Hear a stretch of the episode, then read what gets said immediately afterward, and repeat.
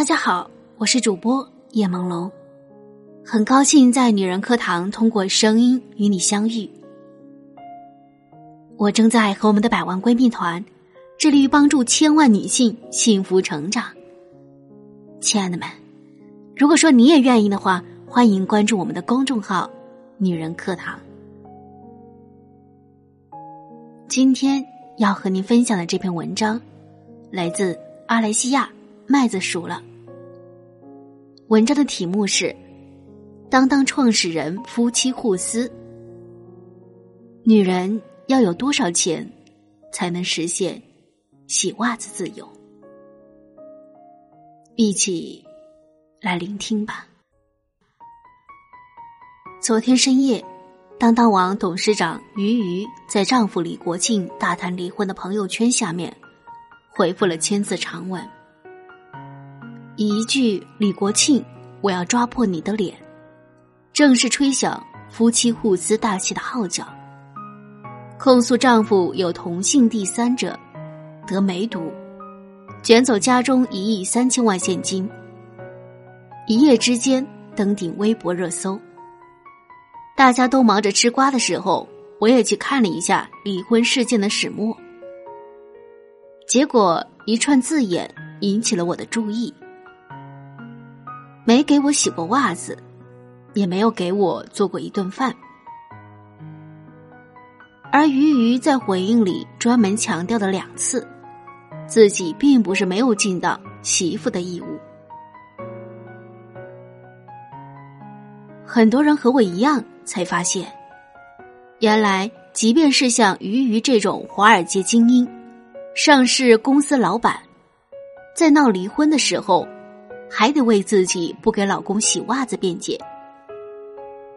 家务谁做这个话题由来已久，这是每对走入婚姻亦或是选择同居的人都要面对的问题，明星也不例外。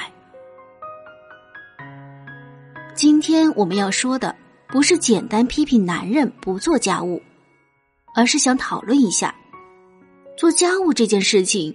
可以给我们带来哪些关于婚姻本身的思考？男女应该分担家务，算是老生常谈了。但我们的生活中，女人就该做家务这样的偏见，还是无处不在。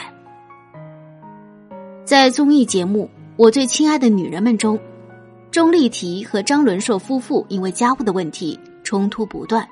有一次，钟丽缇迟迟不扫地，惹怒了张伦硕。不过一众好友在场，两个人都发起了脾气。在张伦硕面前，钟丽缇说的最多的两个字是“我改”。可到底要改什么呢？改的不懒，改的贤惠，改的家务全包。另一档综艺节目直接取名为《做家务的男人》。嘉宾魏大勋的家，整齐有序，井井有条。然而这一切都和他们父子俩没什么关系。他们俩一回家，就跟约好了一样，躺在家里享清福。魏妈妈则又是收拾行李，又是洗衣服，还要为他爷俩做饭。魏大勋体谅母亲的方式永远停留在口头，没见他有从沙发上迈出一步。可能有很多男人认为做家务就是一个很顺便的事情，动动手就行。但轮到他们自己做家务的时候，各种各样的问题就找来了。节目里，他们先是用拖把清理厨房的洗手池，不知道如何冲奶粉，还上演了一段厨房蹦迪舞，闹了很多的笑话。而张歆艺这段话。说出了很多做家务的人的心声。当你习惯了一个人的付出，你会觉得他所做的一切都是理所应当的，没有体谅，也没有关怀。年初，张云雷就因为女人该干家务的言论，让不少网友对他粉转路，路转黑。其实，家务活就应该女人来干，这个观点。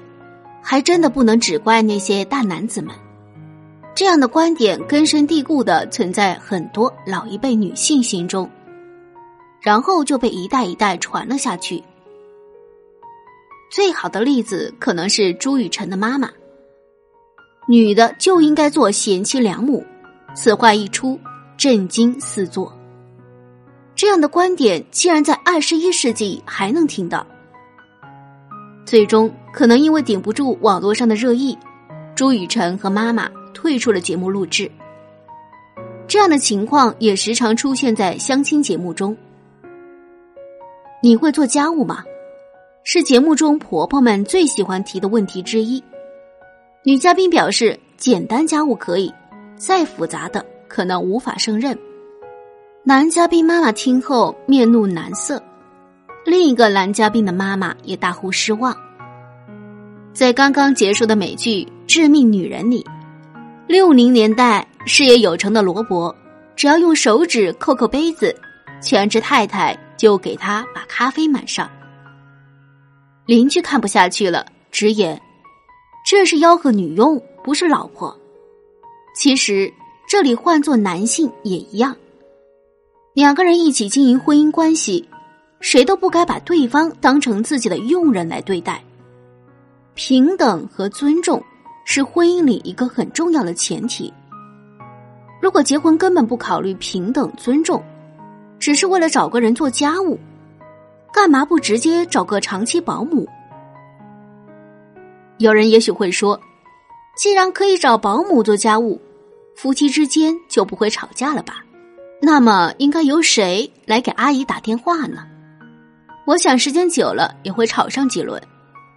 还有人说，李国庆跟鱼鱼洗个袜子也能炒上热搜，家里是不是真的该添置一台洗衣机了？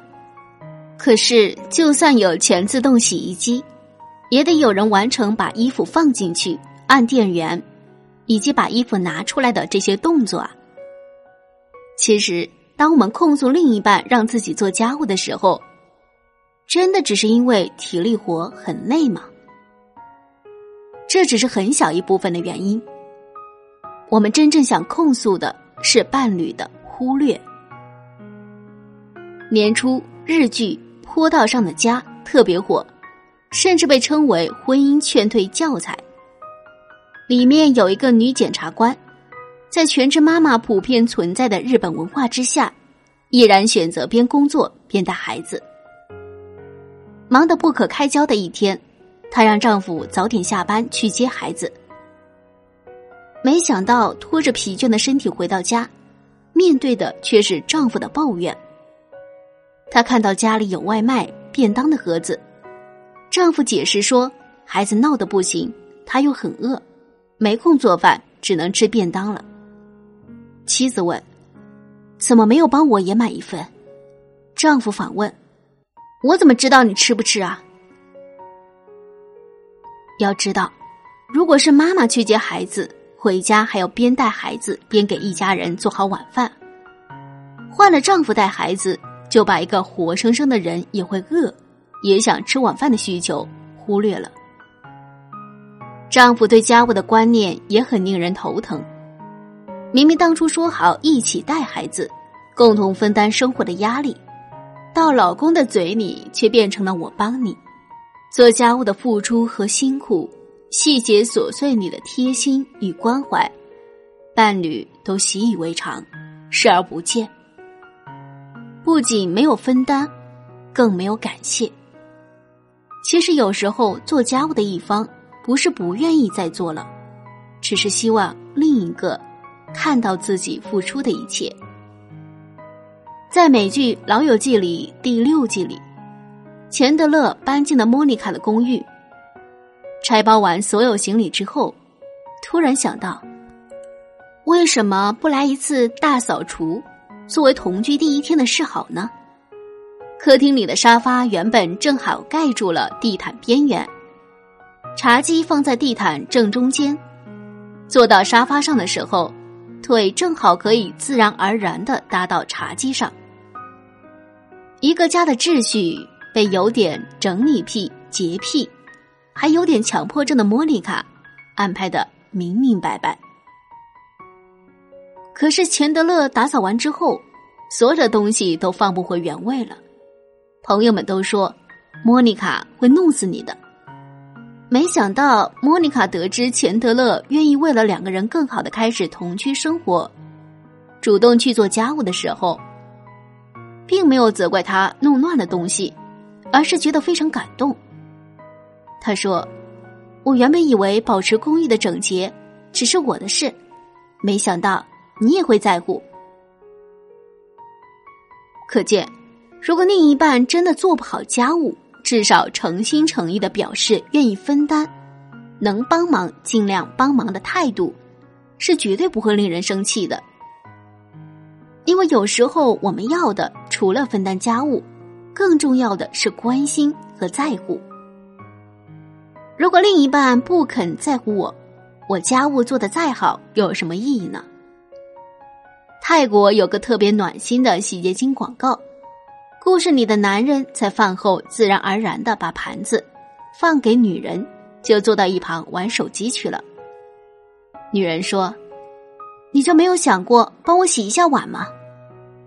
他沉迷于手机，根本没有听见。女人又说了一遍。男人说：“你要我帮忙，你提前说就好了。这么点事情，有必要闹得这么大吗？”这句话是不是谁听了都觉得有点炸毛？男人的妈妈及时出现，告诉男人：“没有人喜欢洗碗的，可还是有人去洗碗，那是因为他们爱你。”广告最后，故事从头开始，重新拍了一遍。男人主动和女人一起洗碗，两个人有说有笑的享受着这些日常点滴中的快乐。这是广告，当然可以从头再来。可是现实生活中，细小的裂痕一旦产生，修复起来就会很难。很多婚姻都是因为这些日常的裂痕累积起来而破裂的。家务是婚姻生活的日常，让婚姻持久的原因有很多，能够在日常中找到乐趣，肯定是其中至关重要的一种。这让我想到身边同事里有个典型的上海好男人，他经常六点半起床，去早市买菜回来，给老婆和自己做好午饭便当，再去上班。老婆身边的人都特别羡慕。但同事们没有看到的是，每天做饭，她都会帮老公打下手，还会洗碗。两个人工作虽然忙，但都很享受一起待在厨房里的时刻。相爱，不就是两个人像这样享受在一起的所有琐碎日常？这两年，因为脱口秀大会大火的独立女性斯文。和她吃软饭的老公程璐，这对组合很令人羡慕。斯文舞台表现力好，更多的走到台前，而程璐是一名优秀的编剧，承担着重要的幕后工作。他们常常能以轻松的态度来调侃女人太强势、男人吃软饭的婚姻关系。他们当然也调侃过做家务的问题。这些在传统观念里很忌讳的不平等，在他们眼里都没有什么。因为真正的平等，不是男强女弱，男主外女主内，或者男女看起来门当户对，就像谁做家务，更多的只是婚姻关系的一种表象。这个问题的本质，其实是两个人在这个小家庭里扮演的角色是否合适。分工是否合理？夫妻双方能不能互相体谅，彼此成就？婚姻不是做生意，但婚姻关系的确跟合伙人关系很相似。婚姻里，夫妻往往各有所长，聪明的人会想办法让各自的才能都有施展之地，把夫妻的共同利益最大化。不过，令人欣慰的是。关于家务分配的观念，偷偷在年轻一代中发生了改变。在一档路人随访节目中，主持人问：“家务活应该谁干？大家给出了许多的可能性。男生表示家务活他来做，因为家里的活都是爸爸做的，所以形成了男人该干家务的概念。也有男人表示谁有空谁做，但他没有空。言下之意就是，有女生说了句公道话：家务活应该分工轮流做。也有脑洞大开的，说不定哪天发明了一个全功能性的家务机器人，这个千古难题就不会存在了。之前有一篇文章写了家有儿女你不做家务的夏东海，传遍朋友圈。很多人都说中国家庭里没有几个夏东海，因为做个饭都能把锅炸了的夏东海和丧偶式育儿的人不同，他在对三个儿女的教育里。一直身体力行，既是严厉讲理的家长，又是温柔知心的朋友。妻子被熊孩子气得不行的时候，他也会主动安慰和疏解。他虽然没有做家务，但对太太来说，他在家庭生活中绝对是很有参与感的。如果大家都能这么贴心有担当，即使做饭把锅炸了，另一半也能感觉到幸福。就像主持人孟非说的那样，现在组成家庭的年轻人都要打拼。要是有人全包家务，那是最理想的状态。除此之外，一个比较健康的状态是两个人共同承担，而把这个事就天然的认为是应该谁做，是没有道理的。说女人在家把家务全料理了，或者现在反过来了。女人就不应该干，就应该找个男人把她全包了，都是没有道理的。深以为然。在节目的最后，还有个好消息要通知大家：知子女人课堂三周年庆及共建共学百万奖学金项目启动，我们邀请你一起来学习成长，并且有我们女人课堂的新密会。全力赞助我们高额奖学金，您可以搜索“女人课堂”四个中文字，添加关注公众号之后，在后台回复“共读共学计划”就可以了，或者添加班长微信二八四九二七六九八二，详细了解。今天的节目就是这样，咱们下期节目再会。